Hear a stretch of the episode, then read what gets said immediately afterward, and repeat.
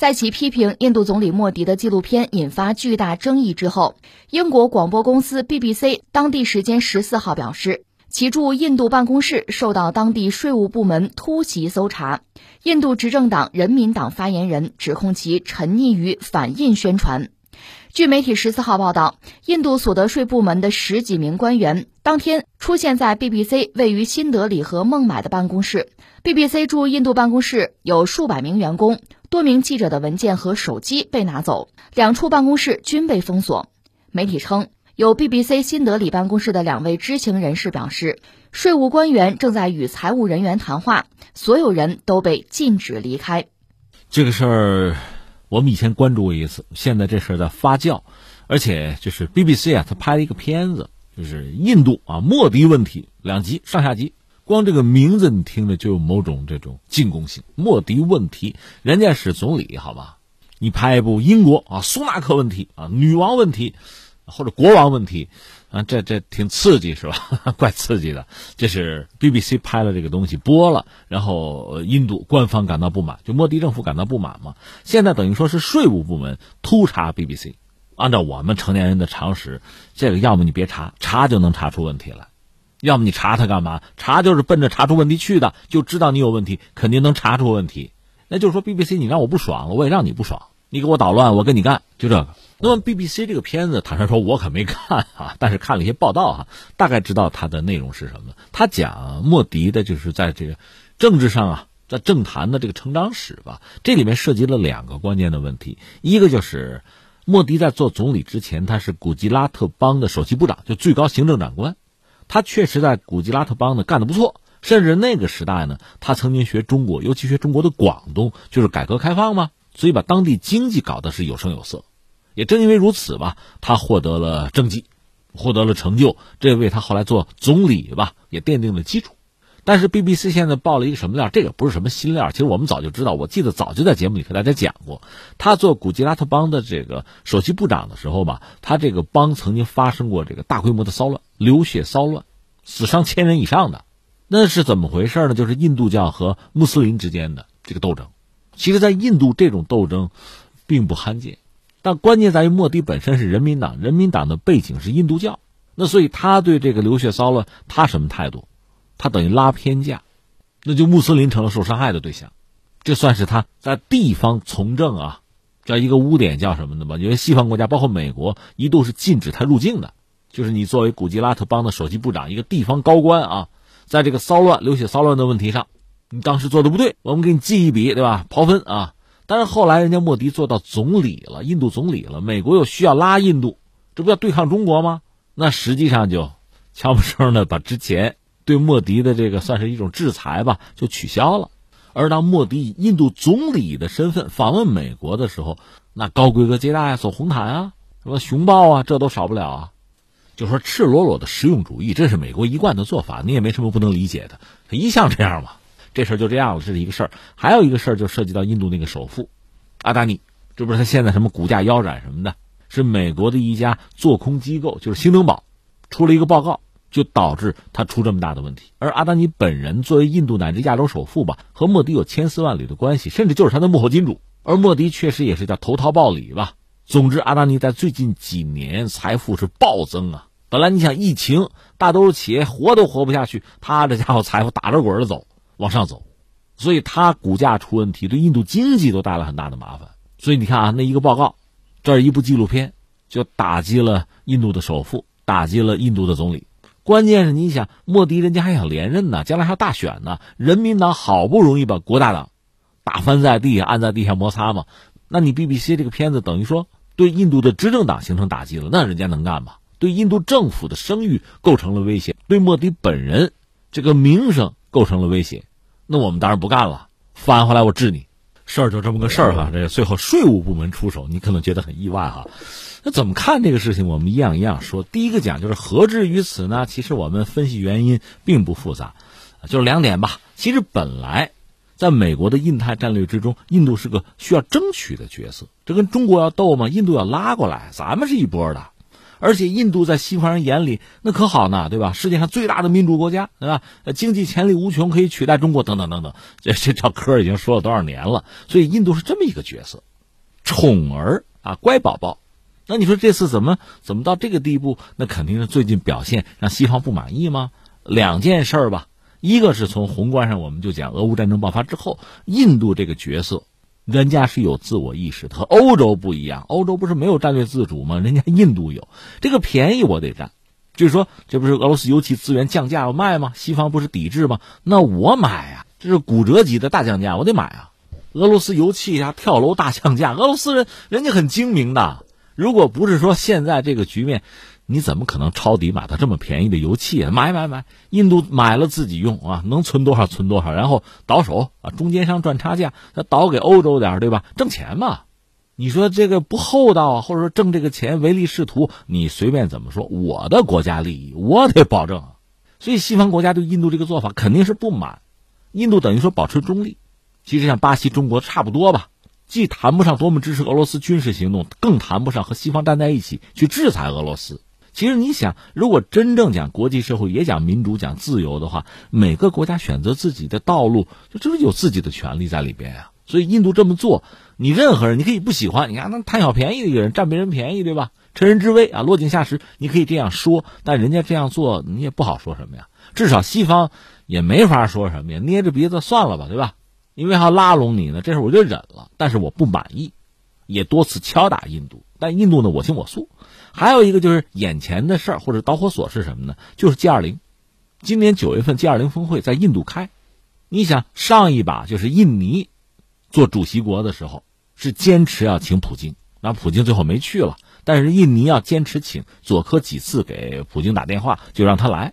就是我作为东道国，G 二零峰会一个也不能少。人家俄罗斯是大概排名十一左右吧，那现在 GDP 往下掉了，你怎么排？反正前二十肯定有他。G20 峰会嘛，所以我要请普京。那么泽连斯基乌克兰本身不是 G20 成员，我请他干嘛？但是西方说你必须请，那印尼就说好吧，那我有点灵活性吧，我就请吧。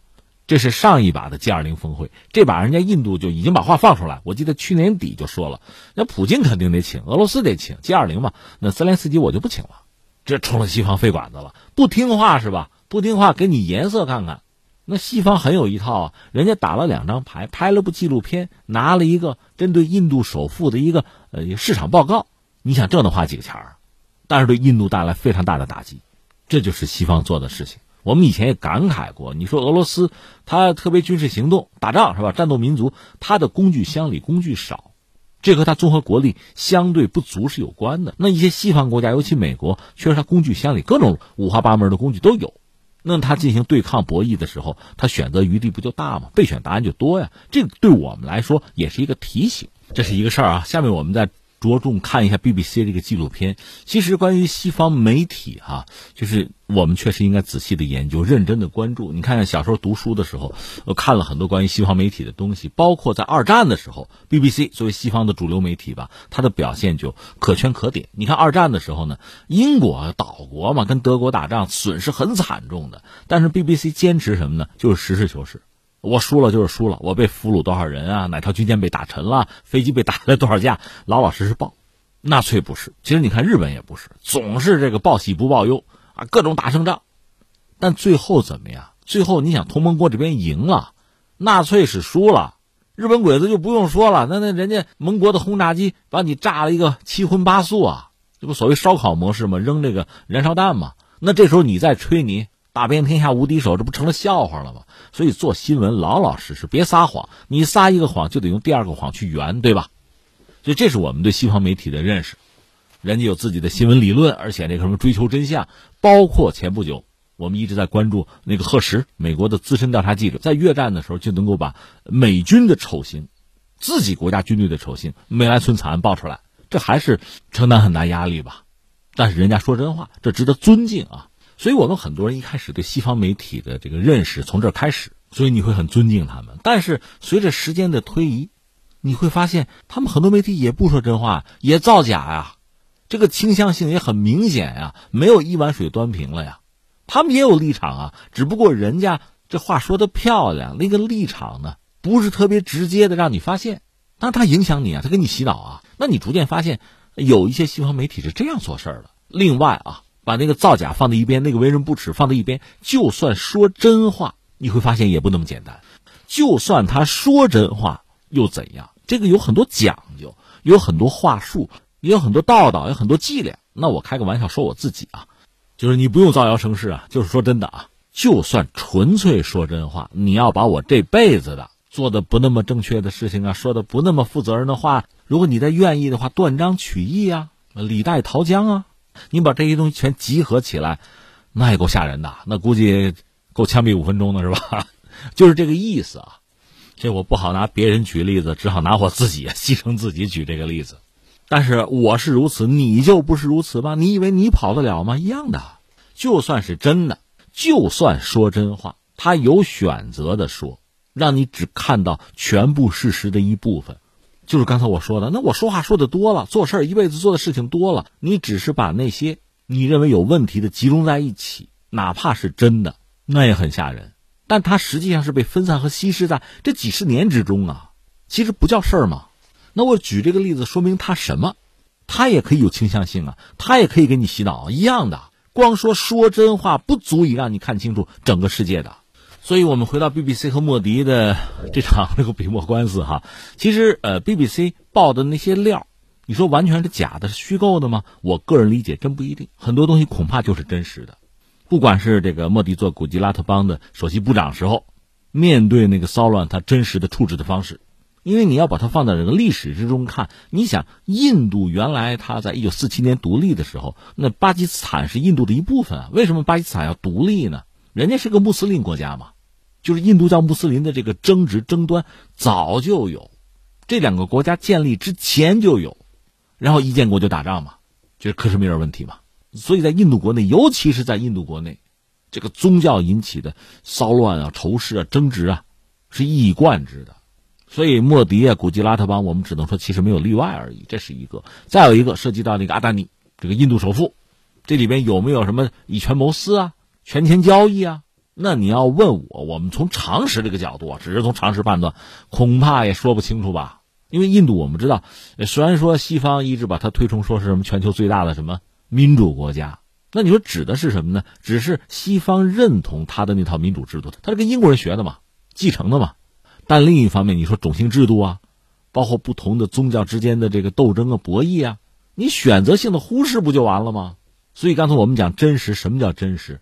人家印度采用了一套和西方一样的民主制度，这是真的。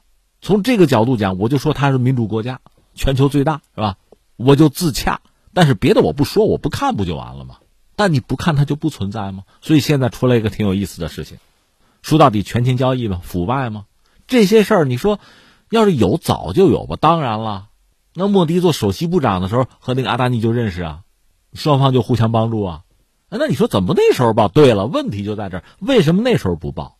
或者我们说今天，哎，这已经二零二三年了，跟 BBC 谈谈南京大屠杀，赶快拍个片子吧，赶到八月五播一下好不好啊？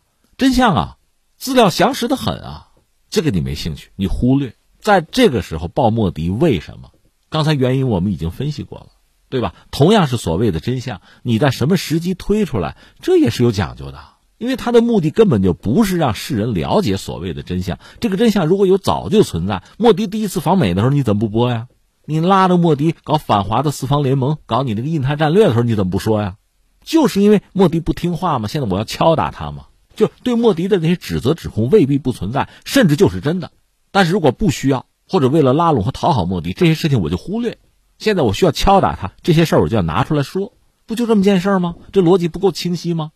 关键类似的事情太多了。我们讲土耳其，就当年奥斯曼土耳其不有一个所谓亚美尼亚大屠杀吗？种族屠杀一百五十万人，这个事儿联合国是认的，土耳其肯定是不认啊。但是美国和土耳其较劲的时候，美国是什么态度？说你要听话，那这个事儿我就不承认；你要不听话，这个事儿我就承认。所以你看，这个事儿是不是真实的？大屠杀是不是存在？这个不重要。